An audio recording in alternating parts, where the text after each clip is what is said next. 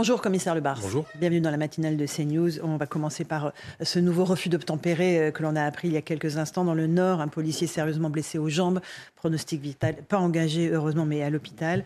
Une voiture qui lui fonce dessus, une voiture qui visiblement euh, transportait des, stupéfiants, poursuivie aussi par un véhicule des douanes. votre collègue est dans un état grave et vous avez une pensée pour lui ce matin et on voit que les refus d'obtempérer se multiplient absolument tous les jours. Je lui apporte tout mon soutien, bien évidemment, et je suis content d'apprendre la nouvelle comme vous euh, son pronostic vital n'est pas engagé. Pour autant, ça peut être des blessures très graves hein, quand on est euh, percuté par une voiture. Je pense à lui, à sa famille, à ses collègues. Et puis, une fois de plus, on peut redire ce qui se passe en France aujourd'hui. Il y a un refus d'obtempérer toutes les 20 minutes. Et les principales victimes des refus d'obtempérer, ce sont d'abord les policiers, les gendarmes, les douaniers. On le voit dans cette affaire. Là, on est dans un cas classique d'un criminel qui, avec une cargaison de drogue, tente le tout pour le tout. Ça a toujours été dangereux d'interpeller ce genre d'individu, on le voit aujourd'hui, mais il ne faut pas non plus négliger le fait que dans ce contexte, avec certaines paroles politiques, il y a des refus d'obtempérer pour des simples défauts d'assurance, pour des simples défauts de permis, même si ce sont des affaires graves, et ce sont les policiers et les gendarmes qui doivent faire cesser ce type d'infraction, et c'est à la justice de les punir sévèrement. Dans une affaire comme celle-là, j'en doute pas, mais voilà. Il faut se rappeler que les policiers, les gendarmes font face à une violence qui est en expansion et qui est très grave. Euh, les propos politiques, ce sont ceux de la France Insoumise et de Jean-Luc Mélenchon que vous soulignez?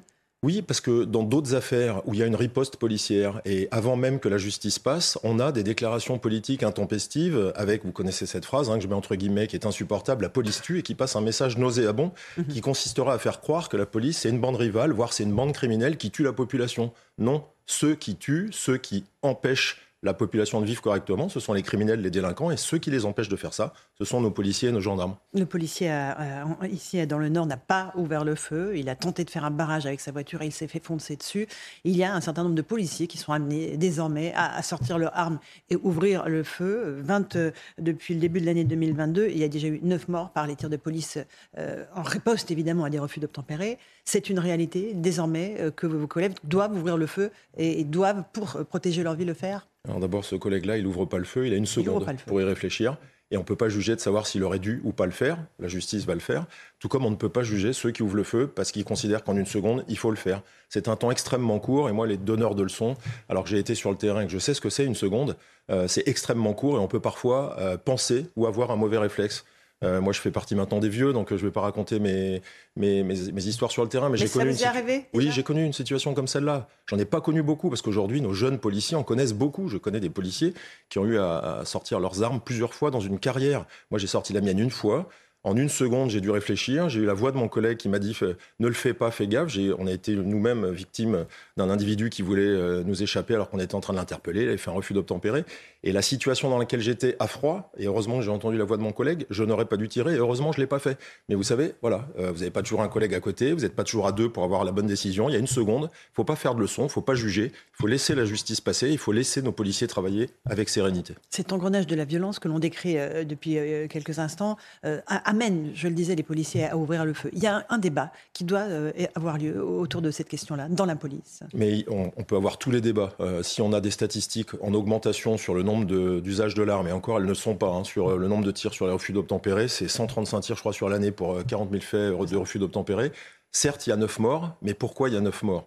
Est-ce que c'est les refus d'obtempérer qui deviennent de plus en plus graves, qui mettent la vie de nos policiers en danger? Ouvrons ce débat, mais regardons ça avec sérénité, avec recul, et ne disons pas n'importe quoi, ni d'un côté ni de l'autre. Il ne s'agit pas d'ouvrir le feu de façon intempestive, il ne s'agit pas de donner des permis de tuer. La police nationale, elle agit dans le cadre de la loi, elle applique la loi, et quand elle est à côté de la loi, ben, je peux vous garantir que la justice, elle passe, et on le sait très bien. Euh, et avec une meilleure formation des policiers, est-ce que vous demandez, est-ce qu'on les forme mieux, plus longtemps, si c'est possible? Alors ça, c'est une certitude dans la police. Euh, autant on a des formations initiales qui ont été relativement rénovées, elles ont même été allongées ces derniers temps, mais on doit faire beaucoup mieux en formation continue. Voilà, il y a des archaïsmes dont il faut sortir.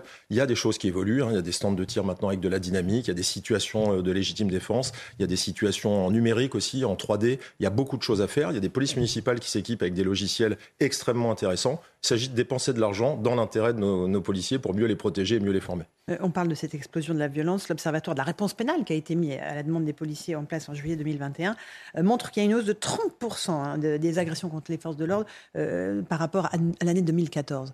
On est sur un fait de société. On, est sur on ne respecte pas l'uniforme. On va même cibler l'uniforme aujourd'hui.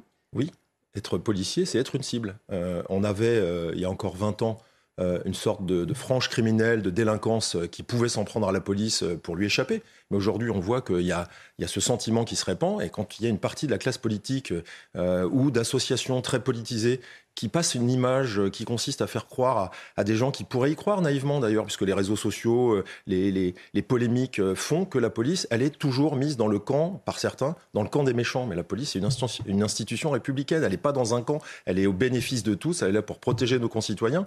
Et vous savez, toute cette petite musique, moi je suis extrêmement rancunier par rapport à ceux qui la font passer, parce que ça contribue à, faire sécession ou à faire du séparatisme. La police, elle est au service de tous. Moi j'étais commissaire dans des banlieues, quand j'allais faire des réunions de quartier, population, elle vient, elle est en demande de sécurité. Il faut arrêter de faire croire que la police, par exemple, opprime les jeunes des banlieues. C'est insupportable. Dans les réunions de quartier en banlieue, vous avez des centaines de personnes qui viennent et qui demandent de la sécurité et qui demandent qu'on les débarrasse des délinquants. Donc il ne faut pas non plus faire croire que ces gens-là, ils sont victimes, c'est faux. Ils sont victimes des délinquants. Ils demandent de la police, de la justice et il faut leur en donner. Euh, le ministre de l'Intérieur sera auditionné cet après-midi par la commission des lois. Il va présenter la loi de programmation de sécurité intérieure. Avec, il y a 15 milliards d'euros sur la table. Ça veut dire plus d'effectifs, ça veut dire plus de moyens. C'est suffisant ou pas pour casser cette spirale de la violence ou est-ce qu'il faut une volonté politique plus forte?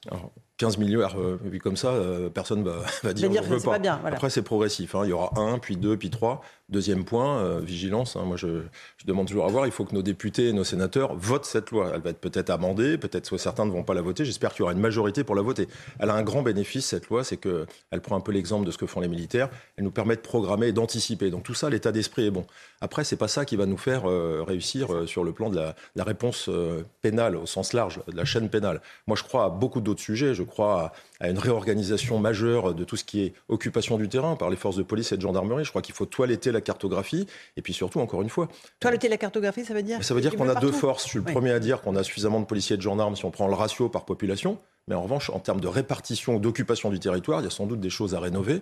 Et puis après, il y a la réponse pénale. Vous savez, euh, je voudrais pas être démagogique, mais la police, elle devrait peut-être s'occuper un peu plus des victimes, des citoyens.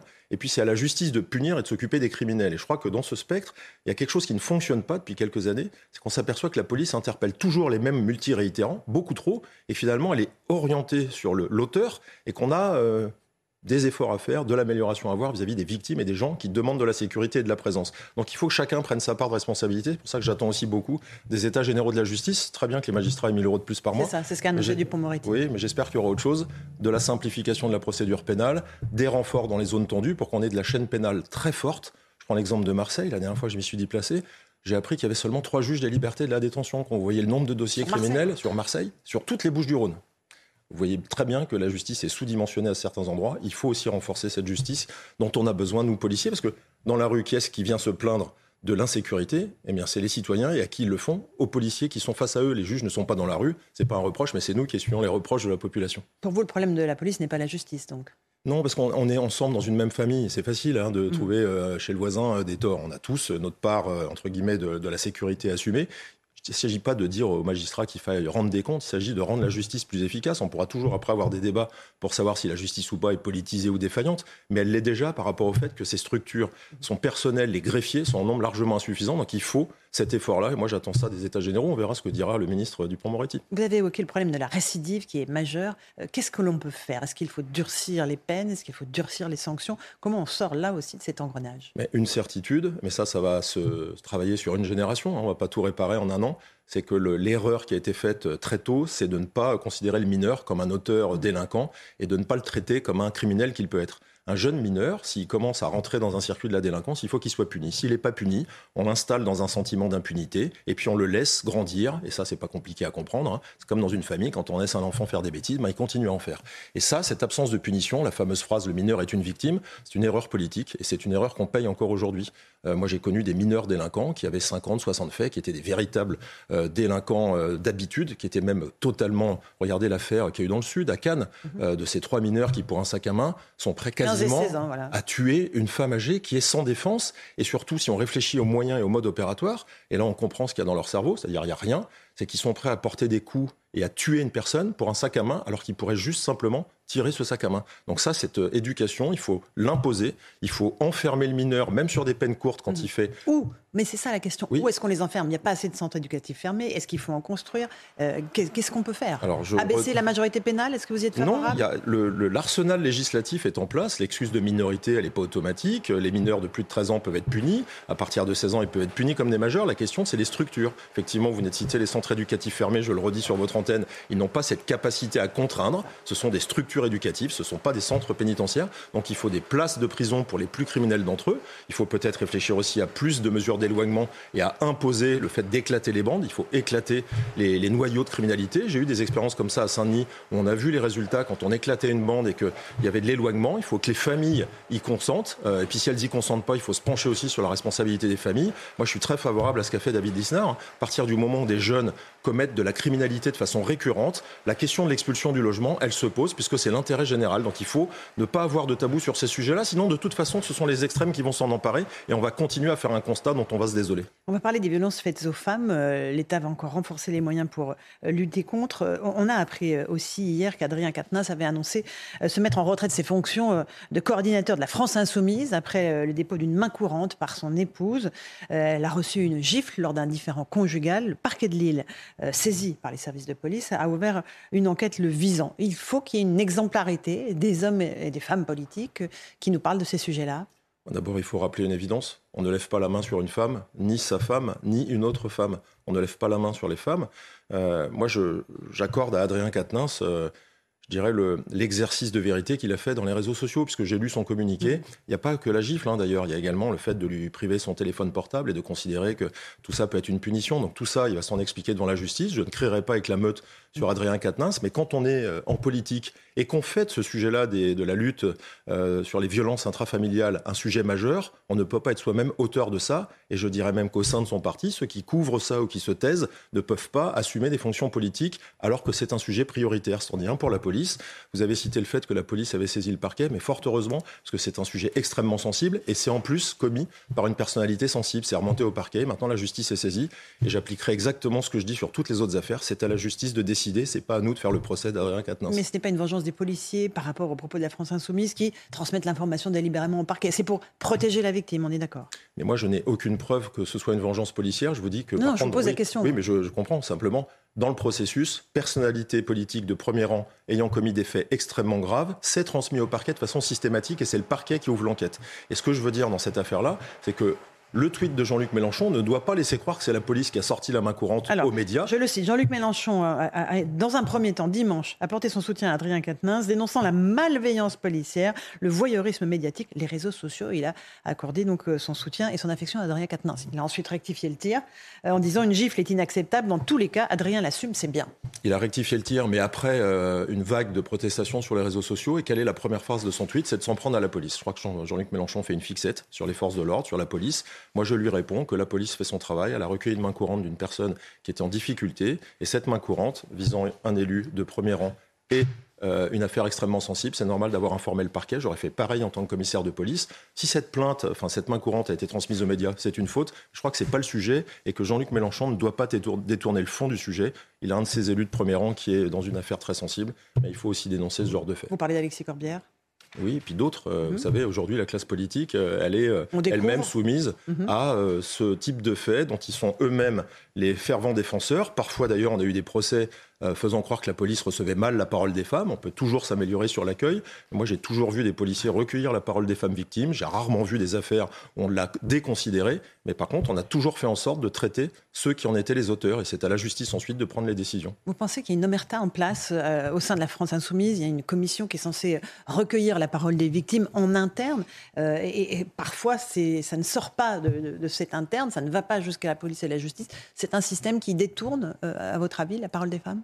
En tout cas, euh, qui ne peut en aucun cas se substituer à la justice. Euh, on va prendre un autre exemple qui date d'hier soir. J'ai vu euh, Sandrine Rousseau chez mhm. certains de vos confrères mhm. dire qu'elle avait reçu la parole d'une femme. Alors je ne vais pas citer de nom parce que moi je ne participe pas à l'opprobre médiatique. Qui avait reçu une femme qui était extrêmement traumatisée, qui d'ailleurs avait fait une tentative de suicide, et puis que cette affaire-là faisait l'objet d'une enquête journalistique Mais qu'est-ce que c'est que ça? Un élu du rang de Sandrine Rousseau, qui est députée, devrait signaler au parquet les faits ou faire en sorte d'accompagner la victime auprès des forces de l'ordre. Si elle a fait ni l'un ni l'autre, il y a une question à se poser sur la façon dont ce sujet est traité. Moi, si une femme vient me, me confier euh, euh, la parole comme quoi elle est victime, que ce soit d'un homme ou de qui que ce soit ou de son mari, je l'orienterai vers les services de police. Et si c'est pas le cas, si c'est dans son intérêt, il faut être effectivement prudent sur le risque que ça peut comporter, parce qu'il peut y avoir des situations où on aggrave les faits, mais il faut enclencher quelque chose pour l'intérêt de cette femme et pour la sortir d'une emprise qui peut être celle de son mari ou d'un homme. Donc c'est extrêmement grave de garder ça et c'est encore plus grave de faire des commissions parce qu'on le voit, les affaires sortent très longtemps après, mhm. puis on a l'impression qu'on gère ça dans un premier temps et qu'ensuite ça va être géré par la justice euh, qui serait une deuxième roue du carrosse. Non, c'est la justice, la première roue. C'est seule la justice qui doit prendre les décisions pour punir ou ne pas punir les auteurs. Et l'élu en question, euh, l'élu écologiste Julien Bayou, euh, c'est moi qui apporte la précision. Est-ce que encore une fois, quand on pose une main courante, une victime dépose une main courante et n'ose pas aller jusqu'à la plainte parce qu'elle a peur. Euh, c'est là que, les, policiers doivent intervenir pour l'aider dans ce parcours toutes les mains courantes qui font l'objet de faits qui peuvent être à caractère délictuel ou criminel font l'objet, euh, par un traitement interne dans les forces de l'ordre, d'informations au parquet qui peut prendre l'initiative de poursuivre. Évidemment qu'il y a des victimes qui parfois déposent des plaintes, les retirent, euh, veulent juste déposer une main courante ou l'inverse. Soit 5-6 fois d'affilée. Hein. Oui, il faut, respecter, il faut respecter la façon dont la victime veut faire sortir euh, les informations, mais il faut faire en sorte que la justice soit informée, parce que c'est la justice qui décide. Euh, on peut signaler des faits par l'article 40 quand on est un simple citoyen, quand on est un responsable politique. On peut aussi respecter le fait que la victime n'ait pas voulu que ça se sache, mais nous, force de l'ordre, on travaille sous l'autorité du parquet, et notre devoir, c'est d'informer le parquet des faits qui peuvent faire l'objet de poursuites si le parquet le décide. Merci beaucoup au commissaire Le Bars d'être venu parler clair et net ce matin dans la matinale de CNews. Et à vous, Romain Desarmes, pour la suite de la matinale. Hey, it's Danny Pellegrino from Everything Iconic. Ready to upgrade your style game without blowing your budget? Check out Quince. They've got all the good stuff shirts and polos, activewear, and fine leather goods, all at 50 to 80% less than other high end brands. And the best part? They're all about safe, ethical, and responsible manufacturing. Get that luxury vibe without the luxury price tag. Hit up quince.com slash upgrade for free shipping and 365 day returns on your next order. That's quince.com slash upgrade.